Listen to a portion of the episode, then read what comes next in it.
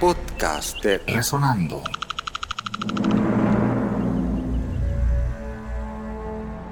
¿Cómo era mi abuelo? Era una persona alta, muy simpático, muy agradable. Lo que más me encantaba que tocaba guitarra. Y él llegaba de la escuela a almorzar, pero primero tocaba guitarra y cantaba. Primero se hacía cerca de la ventana de la subida de la escalera y ahí se quedaba como pensando un buen rato con las manos así y si no así. Y yo siempre lo veía porque lo estaba viendo de la ventana de la cocina.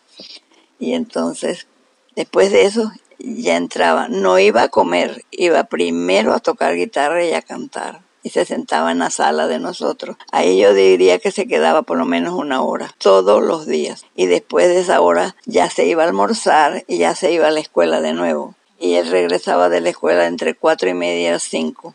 Y venía otra vez, tocaba un rato la guitarra y ya se iba a comer y ya no lo veía hasta el día siguiente. Se iba con los otros profesores a, a compartir allá. Y siempre, siempre agradable, siempre una persona muy simpática, es algo que yo tengo grabado. Él nunca yo lo olvido, por ser así como era él. Los que está, con el que él trabajaba estaba Roberto Restrepo, Luis Oscar Miranda, profesor. Murió el profesor en el 53. Ustedes me dijeron que el señor Jaro había ayudado a, a cargar el, el ataúd. Ajá, estábamos en Boquete todavía, al cargar el ataúd, es cierto él ayudó y eh, estuvo consolando mucho a tu abuelita porque él encantaba a esa señora y me dijo, pobrecita, está devastada. Así que yo me quedé con ella conversando y tratando de, ayudarla en esos momentos tan difíciles, dijo él, porque yo no podía ir porque niños no podían. Así que, y, como vivían cerca de nosotros, en la misma calle, en la esquina, y de Tomás Castillo y, y, Fina de Castillo. Don Tomás, esa es la familia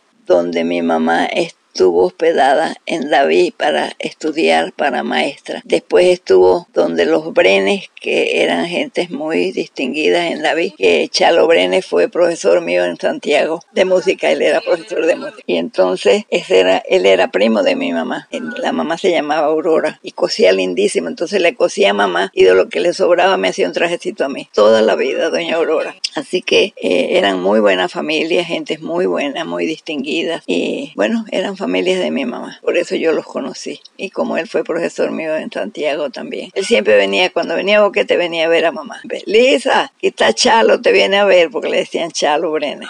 Yo creo que sí, porque él era, él era escritor también, sí. Y era profesor de música. Era muy estricto. Yo me acuerdo, fue profesor mío.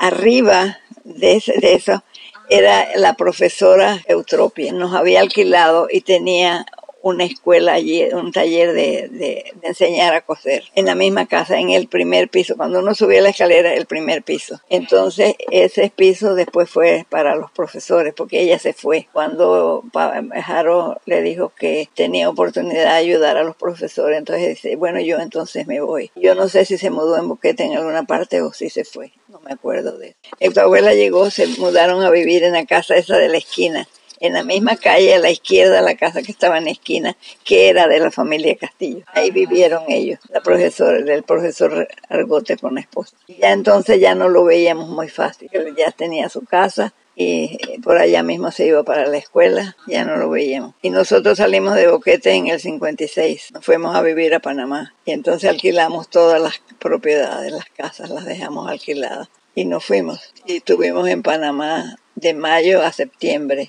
en septiembre vino el primo de Estados Unidos a buscarnos y entonces ya nos vinimos a Boquete, mudamos todos los muebles, en un camión pusimos todos los muebles para venir a Boquete eh, y los dejamos en casa de mi mamá. La casa de mi mamá era grande, nos dio dos cuartos y allí metimos todos los muebles. Podcast de Resonando.